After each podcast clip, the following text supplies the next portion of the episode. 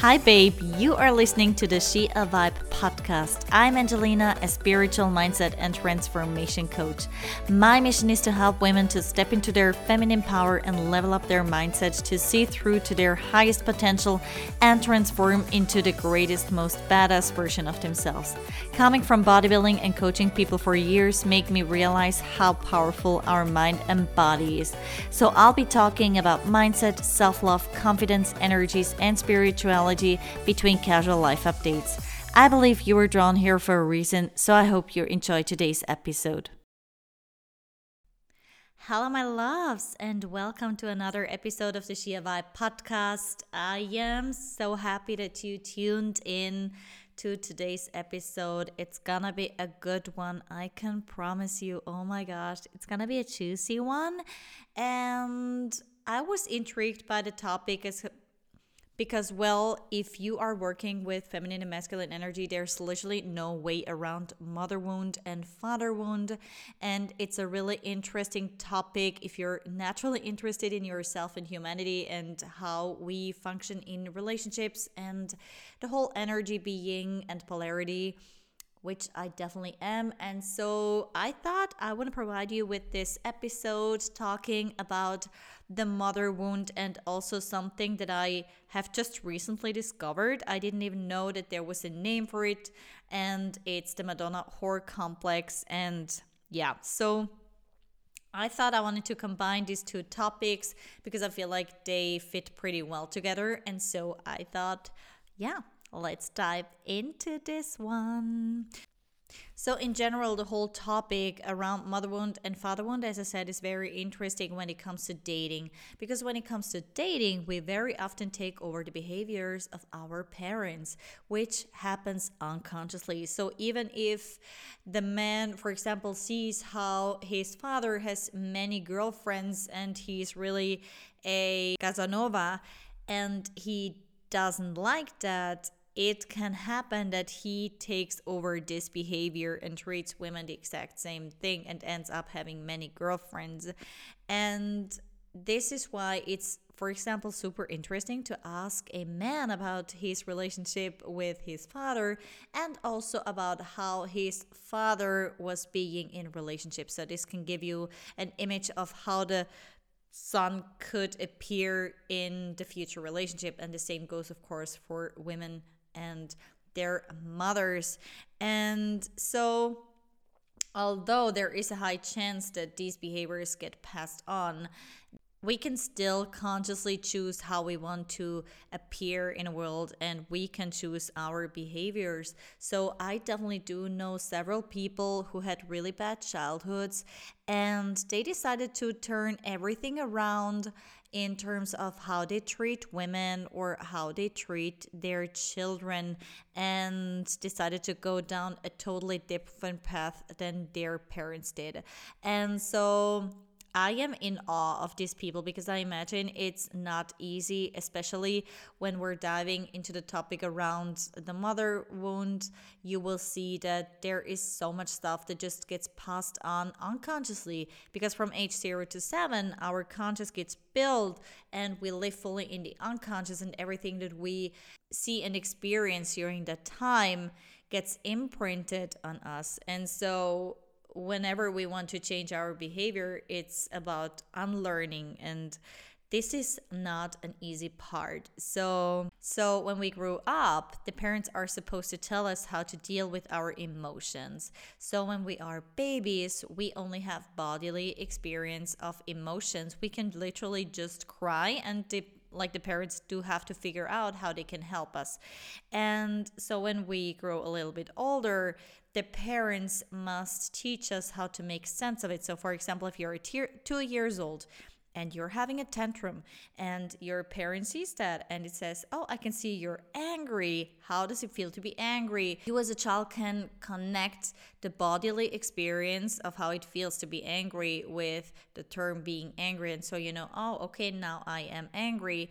And the same time later on, parents do have to teach us how we have to deal or how we can deal with these emotions in in a context that is socially acceptable so the thing is, very often our parents don't know themselves how to deal with emotions because they did not get taught by their parents. And so they just pass on this, this disability to deal with their emotions. And so there's always the chance to be a generational breaker, to break the generational patterns, which is not an easy task, as I said, but we can always decide if we pay enough awareness and attention to these patterns we do have in life and in relationships. So, what is the mother wound? The mother wound could be described as having a mother who was not emotionally available when growing up. So maybe the mother was distant, she was critical, she was cold, like you did not connect with her emotionally, right? She could also have been very um, anxious or like always busy with her own stuff. And this could, for example, have several reasons, such as as I just said, maybe the mother herself was emotionally neglected or abused. And unfortunately, because of that, she is unable to be loving and nurturing towards her own children. And another reason could be that your mother was constantly away because she did have to work because of financial reasons. And so there was no time to actually bond a lot and you were looked after as a babysitters or other childcare providers. And another reason could also be that there wasn't a consistent relationship. And so yeah there is an emotional void. So this is what the mother wound is and and so the mother wound appears differently in women and in men. So, for women, the mother is a really important figure to teach the daughter about self worth, about self esteem, about how to handle emotions. And if there is a void, like if she was not emotionally available for her daughter, if the daughter got emotionally neglected, she puts her at risk for for example, codependency in a relationship because she never really knew, because she never really got taught how to deal with emotion. So the mother wound shows differently for men and women. And especially for women, the mother is she has a role model function, right? So she teaches her daughter a lot about self love and a lot about self worth and self esteem, and also about how to deal with emotions and how to self soothe. So, how to calm down when emotional arousal comes up, which is a very important function in dealing with emotions. So, if the mother neglects her emotionally and does not teach her how to deal with emotion, she puts the daughter at risk for codependency in a relationship. So, when the daughter enters a relationship, she puts all the pressure onto her partner and needs him to to nourish her emotionally what she did never get from her mother. And so so it heavily impacts a girl if she has a mother wound so let's for example say a mother who has negative beliefs about women may pass this down to her daughter and so a mother who has negative beliefs about women may pass this down to her daughter so for example if she believes that women should be quiet or submissive she withholds that to an emotionally expressive daughter. Or, for example, when the mother believes that women have to be thin and look a certain way in order to be attractive and loved, and she passes this down to her daughter, she can cause disturbing body images and problems around self value. And so eventually the daughter has to decide if she wants to confirm to her mother's expectations of being small and unseen and thin in order to receive approval and love or not. The problem here is it is very likely that she does that because attachment and survival are the two primary drivers of decision making for young children. So chances are high that the daughter will adopt to the mother's expectations in order to get this approval and love. And so, mothers with their own unresolved wounds may view their daughters, for example, as competition while giving their sons an inappropriate level of responsibility.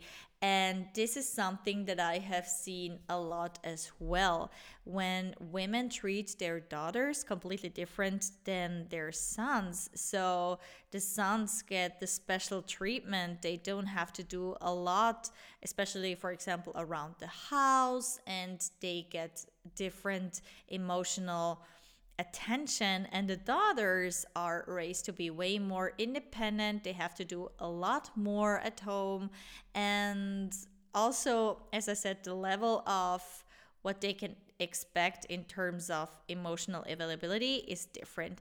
And so thinking about what this can cause is so disturbing because the daughter, for example, could learn that she never turns to her mother for comfort during hard times or security when she was scared because the daughter was always striving for perfection in order to gain her mother's approval that the mother gave so easily to the son. And so there is a huge disbalance in this um, family construct. So, yeah, let's look at how the mother wound shall so, yeah, the mother has a huge role model function for the daughter. Now, how does the mother wound show in men? Well, that's really interesting because it influences how they appear in relationships. It determines the picture that men have of women and how they treat women. So, when men got neglected in childhood by their mother and have always felt a void of emotional availability, they carry this into their future relationships. Something that can happen for the daughters as well, of course. So, um, a romantic partner, for example, may say, Why don't you ever talk? Or you are so distant. And so, when your mother was not nurturing to your emotional needs, you grow up with a view on relationships that you cannot trust someone to be there for you emotionally. So it may be difficult for you to trust in romantic relationships. And this could show as you are so distant, right? So eventually you may struggle to commit and keep seeking for the next best thing, which is something that I feel like is a very big topic these days when it comes to single people or even people in relationships that we are always looking for the next best thing which raleigh comes right?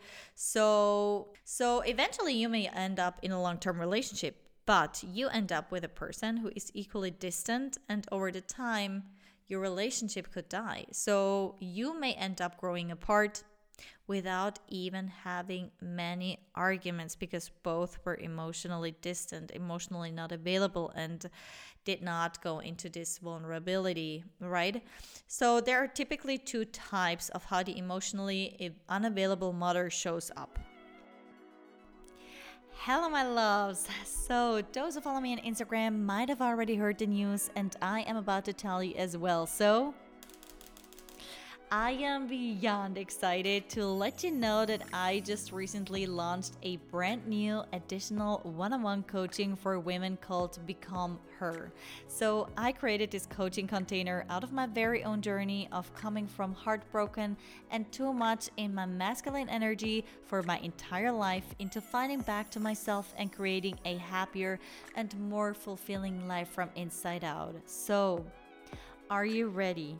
To make 2024 the best year out of your life. It's time to find more ease in life, loving yourself radically, and reconnecting with your feminine energy to attract love and thrive in life. It's time to break old patterns, heal from inside out, and rewrite your self limiting beliefs that hold you back from being your best and happiest version ever. So, in my one on one container, I support heart led women who desire abundance when it comes to her entire life, her health and well being, her relationships, her confidence and self love, her self leadership, and just the quality of her entire life. So, if this is something that you want to check out, if you want to more about it, let me know and shoot me a message on Instagram. So there's type 1. She is the people pleaser. she is highly likely married to a man who has very narcissistic traits and her overall goal is kind of to keep him happy to because when you keep him happy the whole household is happy and this is the best. Because she's also a little bit afraid of him because he easily gets angry especially when something is not running the way that he wants to.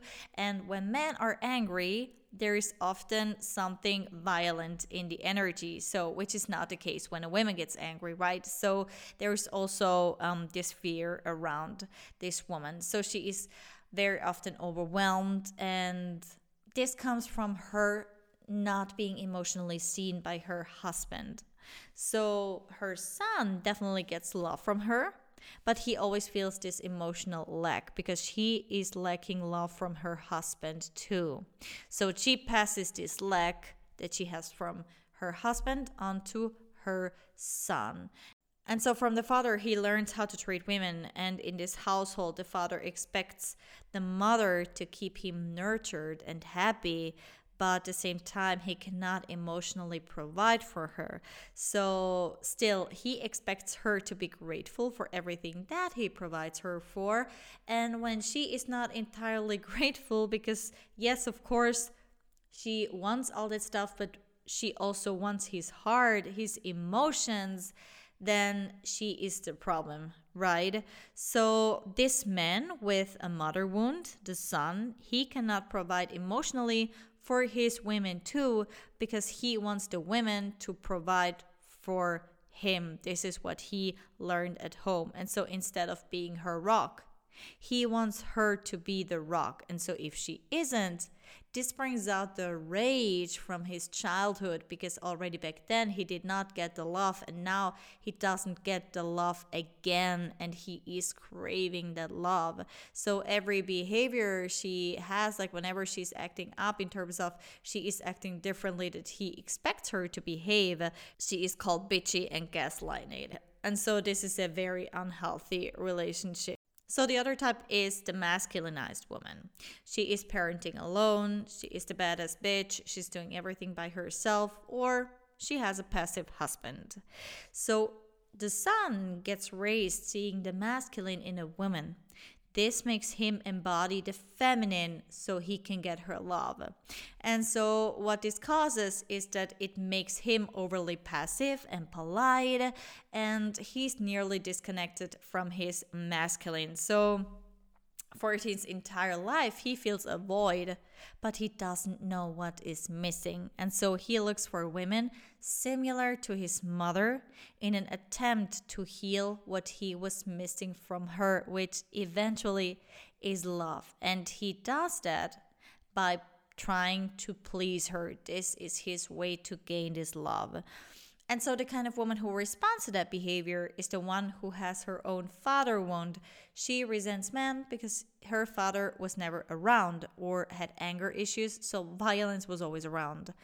So, she meets this new man and he passes the trauma check because there is no violence in his energy, and so she feels safe. But eventually, he ends up being passive and she is still not happy. So, like attracts like, but that way nobody ends up healing and she wants to keep control. And so he doesn't step in his masculine. And this is what I talk about all the time that very often it's like one side has to make space and make room for the other one to step into their energy. So if she wants to keep control and she she grips onto that control, of course, there is not even room for him to step in his masculine. And so both are unhappy. And because he kind of falls back into this child role and he lets provide her and of course she in her feminine is not really happy about that and um, because she would actually probably inside her she would love to ease she would love to surrender but she can't let go of this control and so in this case she would probably have to go first and make a step back and creates room for him to step into his masculine energy to actually create a balance between the polarities in this relationship. And so the question is what's the trauma that makes a woman attracted to a man like that? So maybe she had a single mom that carried a lot of resentment. So even when the woman was empathic, she pushed the daughter to high achievements, to really be independent. And so the daughter never got the feeling of being enough for just being a human. And so there was no father around to build a healthy connection to the masculine. And so she was conditioned to be the masculine. And that way, she sees any form of masculine as unsafe and goes for the passive men and then she wonders why she never feels turned on by him. And this makes so much sense. So now we see how the mother wound, and of course also the father wound, but like these parental wounds can create so much disbalance in our future relationships. And so this is important to have a look at there. And so, I recently heard about the Madonna whore complex and I was fascinated like instantly because it reminded me of someone that I knew back then. And I was like, oh my gosh, I finally have a name to this kind of worldview or like worldview onto women. And so the concept behind the Madonna whore complex is kept alive by heterosexual males who place women into two categories. So the first category is the Madonna.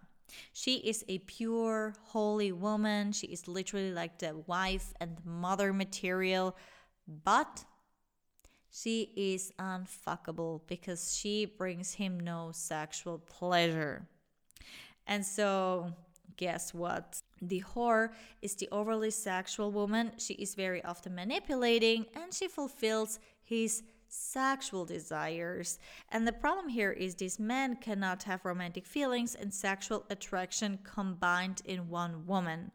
And so there is a theory that says that men with Madonna whore complex could not differentiate between their love for their woman, could not differentiate between the love for their mother and the love for their romantic partner.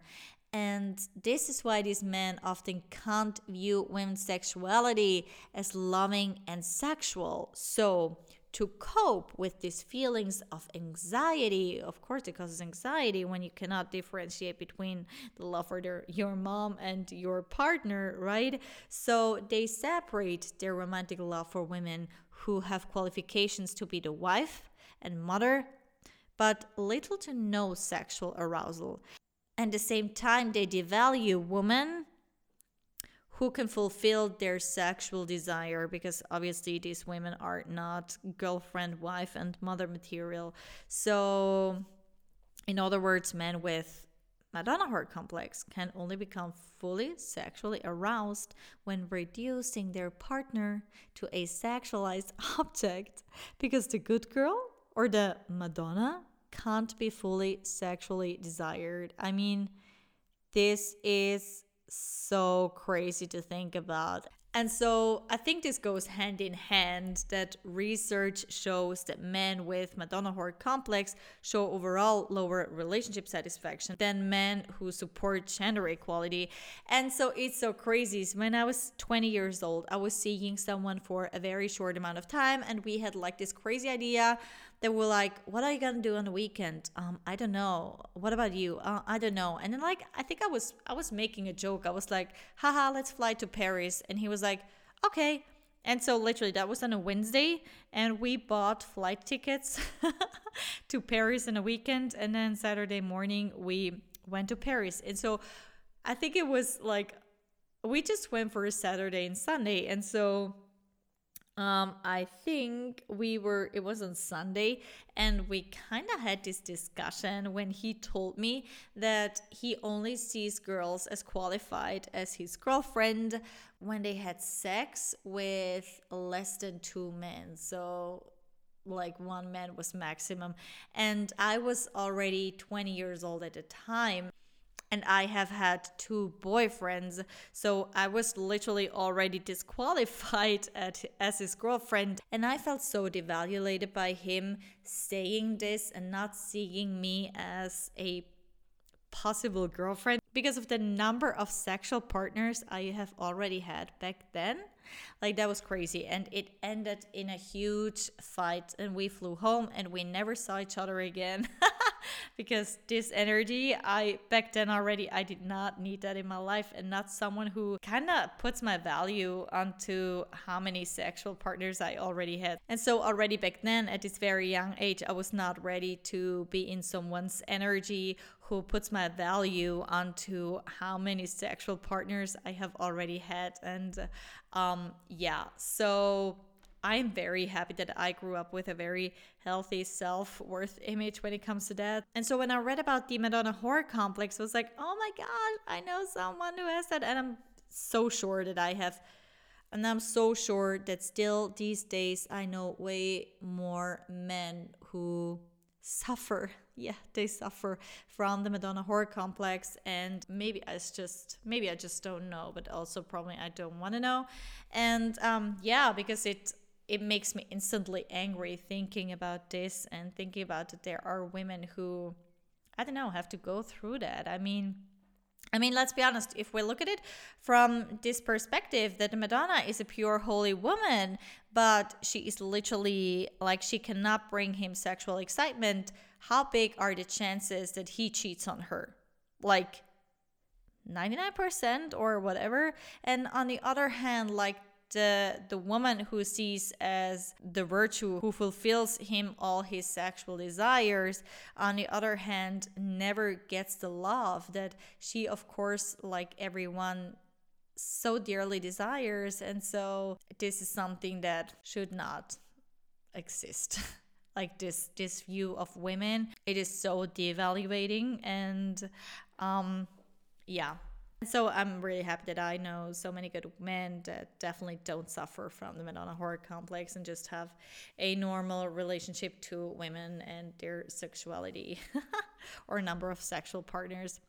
And so, yeah, to oh my gosh, to end this episode about this really interesting and also a little bit complex, no, it's definitely complex topic. And I hope I could give you a more or less clear overview. I mean, of course, this is not finite. This is, I mean, there are certainly way more aspects of how the mother wound shows up, how the mother wound shows up for men and women, and how they, um, how it influences their relationships. But I just wanted to give you a brief, quick overview so you know um, how important it is to heal. We have to be aware of these wounds to not pass them on to the next generations and also to better our lives. And we have to be as courageous to solve them and to be the generational breaker.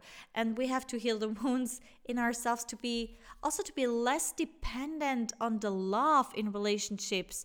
We are less needy and we are being emotionally healthy and more balanced. So, this is not like, oh, you have an emotional wound, you need to heal that. This is just not like a modern expression. It's not. It's something that really, like, dealing with your shit, dealing with your emotional shit, each and every one of us has to do the work or should do the work, but it's so freaking worth it because it improves your life. It improves the quality of all your, all your relationships. It improves your quality of life. And so, at the same time, we must consider how we speak and think about women when it comes to sexuality to create a safer world in which women can thrive and not having to fear judgment or endure violence from people who think that the Madonna whore complex is a real thing or that applied this onto their worldview. And there's so much wrong with this. I can't believe it. But whatever, I think it's time to close this episode. I hope it was interesting. I would love to hear from you. Shoot me a DM on Instagram or whenever to let me know how you found the episode, as well as if you have questions. Um, I would love to hear from you. So I hope you'll tune in to the next episode. See you then, and always remember you are more powerful than you think you are.